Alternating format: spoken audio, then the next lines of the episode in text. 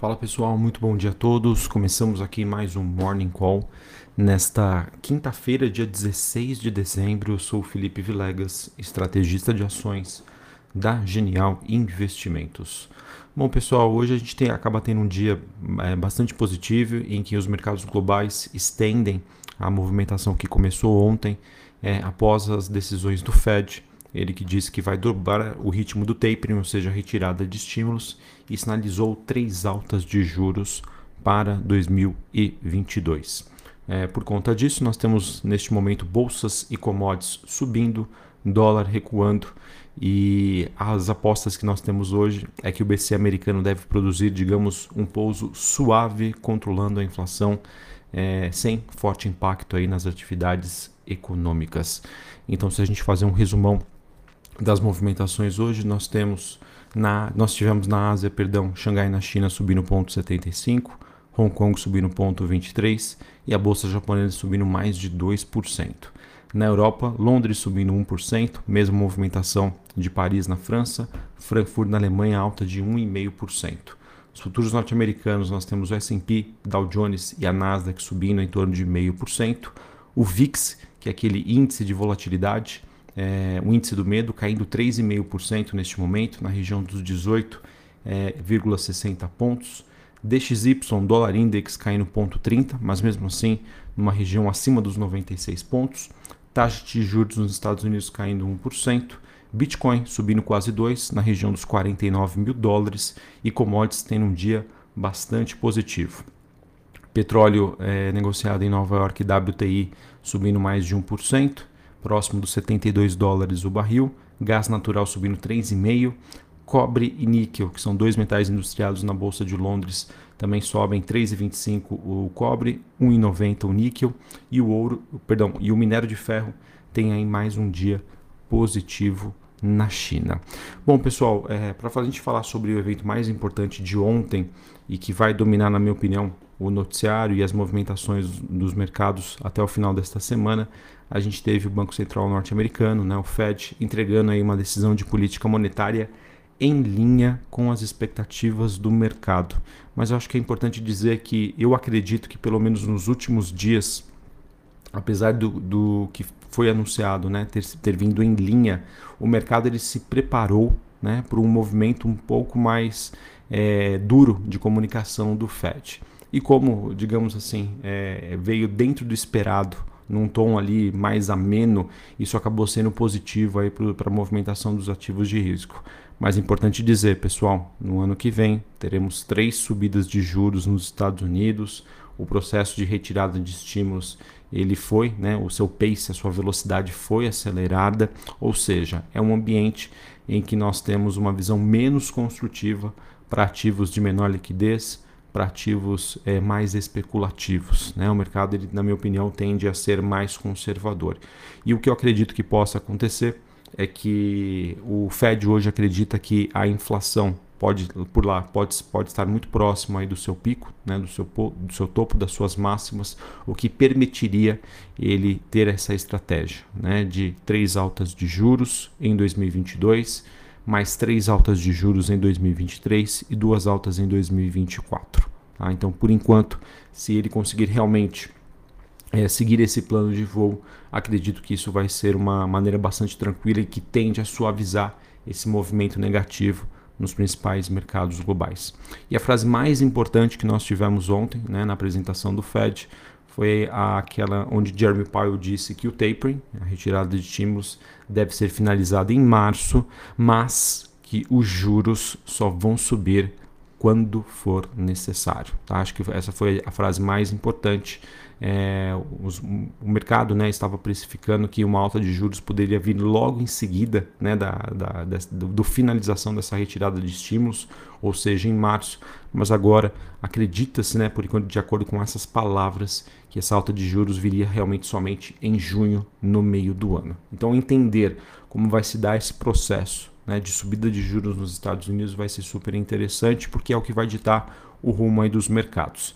E o Fed, vocês sabem, né, ele tem como pilar dois, é, dois argumentos, que seria a questão da inflação e do mercado de trabalho nos Estados Unidos. O mercado de trabalho já venho compartilhando com vocês.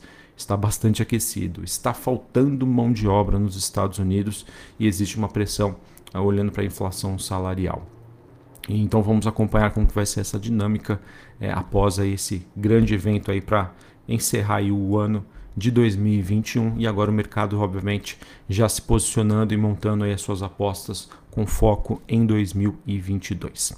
Importante também dizer que hoje teremos mais dois importantes bancos centrais, o europeu e o inglês, é, decidindo aí sobre política monetária. O Banco Central Europeu que deve confirmar que o programa atual de compra de bonds, né, 2,1 trilhões de dólares, deve acabar conforme esperado em março. E existe também alguma chance de anunciar um novo programa de compras. Porém, dado a inflação alta na Europa, ah, acredita-se também que esse processo poderia ser anunciado. Já o Banco Central inglês não deve subir os juros na reunião de hoje. Foi um processo que foi muito especulado nos últimos meses sobre essa alta de juros, mas por enquanto as expectativas caíram bastante, então acredita-se que não deve haver alteração. E no caso, um dos argumentos para isso é a disparada dos casos da nova variante da, da Covid-19, a Omicron, que deixou o cenário um pouco mais confuso, pois antes né, da nova variante era quase meio que consensual que o Banco Central inglês iria subir os juros ainda este ano. Beleza? Então, eu acho que a movimentação que nós temos hoje, ela não necessariamente reflete que os mercados gostaram né, desse processo de normalização monetária, de retirada de estímulos, de subida de juros em 2022. Mas como o mercado sempre trabalha aí diante de expectativas e como na minha opinião ele vinha se preparando né, para um comunicado muito mais duro, né, muito mais hawkish, que é o que a gente comenta aqui no mercado, é, o fato dele ter vindo em linha com o mercado, com um comunicado bastante balanceado e obviamente não querendo estragar o Natal aí do, do, do cidadão americano, né, que investe em ações, é, as, os mercados acabam comemorando, entre aspas, este movimento. Bom, falando sobre Brasil, após quatro meses, finalmente, nós tivemos a votação aí da PEC dos precatórios concluída. Tá? E no geral, os jornais têm se concentrado agora na votação de um pacote mais amplo envolvendo o refis na Câmara. O presidente do, do Congresso, Arthur Lira, ele pensa em juntar os dois textos já aprovados no Senado, é, um voltado às pequenas empresas e outro às médias empresas. O ideal seria dar descontos maiores para aquelas empresas que tiveram maior perda de faturamento em 2020.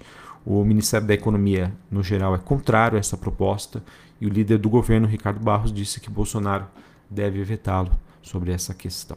Sobre o, a agenda do dia, nós temos hoje, né, aqui no Brasil, uh, o Banco Central que divulga o relatório trimestral de inflação, é, referente aí ao esse quarto trimestre, às 8 horas da manhã.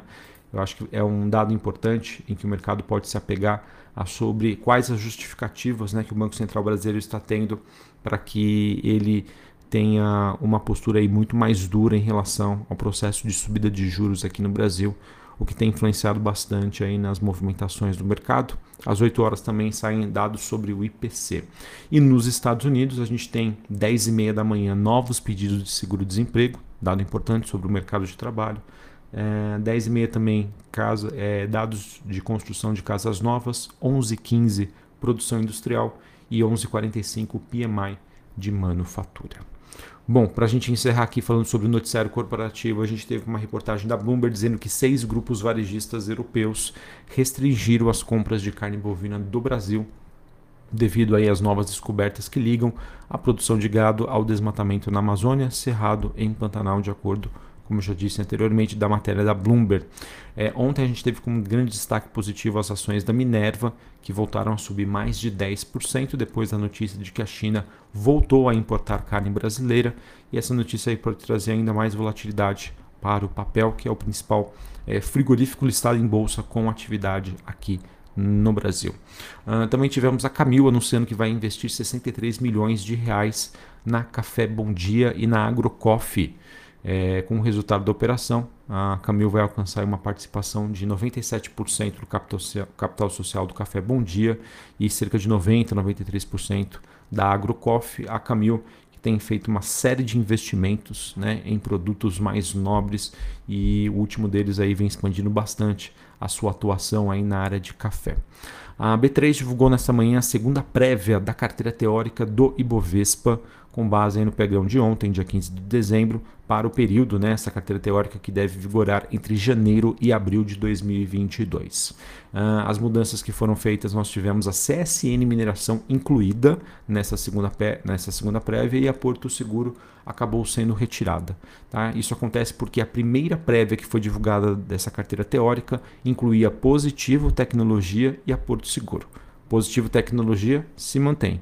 Porto Seguro foi excluída e CSN Mineração foi incluída nessa nova revisão. Importante dizer que até o final do mês nós teremos a divulgação da terceira prévia, que aí sim será a carteira definitiva para o índice Bovespa que começa aí a fazer a vigorar a partir de janeiro de 2022. Uh, tivemos ontem a Rapvida e a Notre Dame Intermédica informando que foi emitido uh, um despacho por meio da Superintendência Geral do CAD aprovando a combinação dos negócios entre as duas companhias. A operação que foi atualizada sem restrições. Acredito que seja uma notícia que seja bem recebida aí pelo mercado envolvendo as duas empresas do setor de saúde.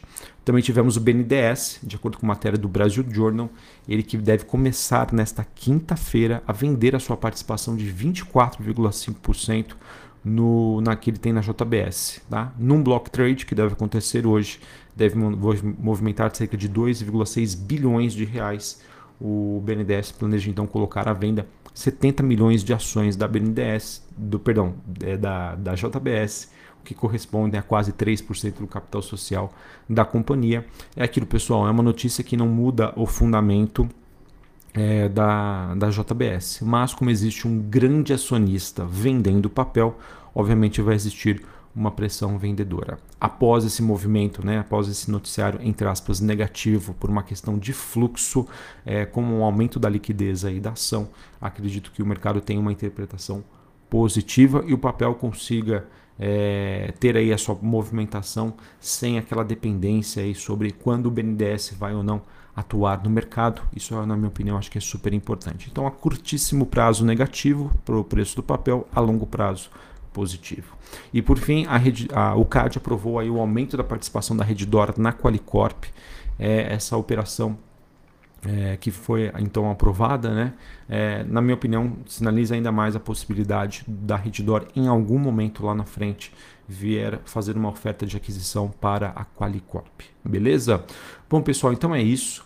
Ontem nós tivemos o principal evento do ano, do ano não digo, né, mas para encerrar o ano de 2021 com informações sobre os planos do Banco Central norte-americano em relação a sua política monetária, que é o que vai dar o rumo dos negócios no ano que vem. Tá? Acho que para 2022 os dois principais eventos, né, entre aspas, né, já não digo precificados, mas que a gente consegue fazer algum tipo de antecipação ou, ou planejamento, seria sobre esse processo de subida de juros nos Estados Unidos e as eleições aqui no Brasil. Tá? A depender de como for essa dinâmica olhando para a questão norte-americana, uma elevação de juros mais rápida, mais forte, uma retirada de estímulos, uma preocupação maior com a inflação, isso vai ser negativo para o Brasil. E do lado político, obviamente o mercado vai escolher aí, é, quando tiver maiores informações, quais, qual seria né, o candidato melhor recebido, ele vai tende a olhar muito para a questão da equipe econômica, do, do, do, potencial desse candidato em termos de articulação política e a depender aí de como forem as pesquisas, a gente vai ter uma reação ou não, porque é aquilo, né? Mudando o presidente ou continuando o presidente, é importante para o mercado entender quais são os próximos passos sobre a questão de política fiscal aqui no Brasil. Beleza? Então, política monetária nos Estados Unidos, política fiscal, entre aspas, né, aqui no Brasil, é, vão ser os grandes temas para 2022. Um abraço a todos, uma ótima quinta-feira para vocês e até mais. Valeu!